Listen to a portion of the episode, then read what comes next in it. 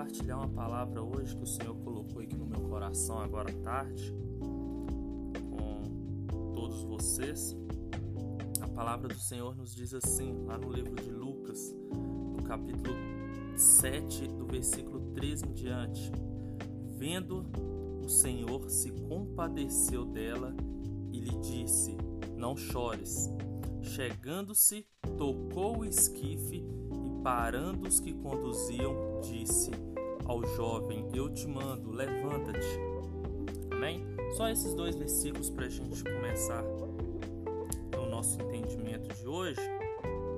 A palavra de Deus, ela é maravilhosa, que ela se renova a cada dia, a cada momento que a gente procura ler, procura entender a palavra do Senhor, ela nos traz uma revelação nova e diferente a cada momento. Eu já preguei, eu já ministrei essa palavra várias e várias e várias vezes este texto, Lucas 7, a ressurreição do filho da viúva de Naim. Muitas e muitas vezes. Só que eu nunca tive o um entendimento da forma que o Senhor falou comigo agora à tarde. Eu sempre pregava, eu sempre ministrava essa palavra, falando é, como o foco principal o milagre que Jesus fez no filho dessa viúva. O, o auge das ministrações sempre era no, na ressurreição do filho dessa viúva. Só que o Senhor me chamou a atenção no versículo 13, no finalzinho dele. O Senhor diz assim: a palavra do Senhor diz assim: O Senhor se compadeceu dela e disse: Não chores. Amém? Não chores. Antes que passasse para o próximo versículo, antes que passasse para o próximo momento aqui deste texto, que seria a ressurreição do filho dessa mulher, Jesus foi direto até ela. Os estudiosos falam que Jesus a viu essa mulher de longe e Jesus foi diretamente até ela antes de chegar até aquelas pessoas que estavam carregando ali o seu filho, antes de Jesus tocar sobre o esquife. A Bíblia vai nos dizer que Jesus, ele focou naquela mulher, Jesus foi em direção dessa mulher e disse para ela que não chorasse. Antes de Jesus mudar a situação ao redor daquela mulher, Jesus ele foi até aquela mulher para parar o choro dela. Porque a Bíblia vai nos dizer que Jesus ele estava compadecido daquela mulher. Jesus ele estava se colocando no lugar daquela mulher. Jesus ele estava entendendo a dor e o sofrimento daquela mulher.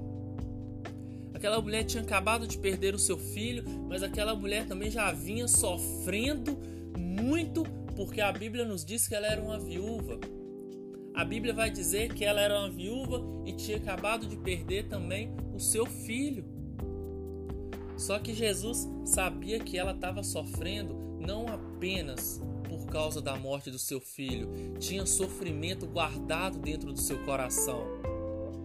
Eu não sei se já aconteceu isso com você, quando nós deixamos acumular coisas dentro de nós e nós não colocamos para fora, quando nós deixamos que as coisas vão é, acumulando, qualquer coisinha nos faz chorar, qualquer coisa nos faz perder a paciência em volta de nós, qualquer coisinha nos, nós achamos que temos o direito de querer sair brigando, de querer sair gritando com todo mundo. Por que isso? Porque tem uma carga acumulada dentro da gente e a gente às vezes não coloca essa carga para fora, não deixa o Senhor tratar conosco esta carga e aí nós encontramos com essa mulher. Quando acontecem situações adversas, nós só queremos chorar, nós ficamos desesperados.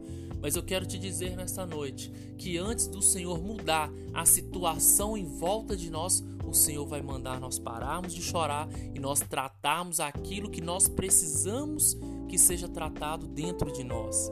Jesus, ele não vai mudar a circunstância em volta de nós antes mesmo de mudar o nosso coração. Jesus, ele olhou para aquela mulher e disse: "Não chores". Jesus, ele estava dando um refrigério para aquela mulher.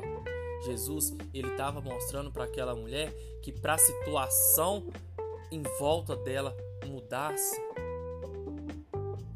Jesus queria que ela mudasse primeiro. Muitas das vezes nós colocamos condições que nós só vamos mudar quando toda a nossa família ela foi entregue a Jesus.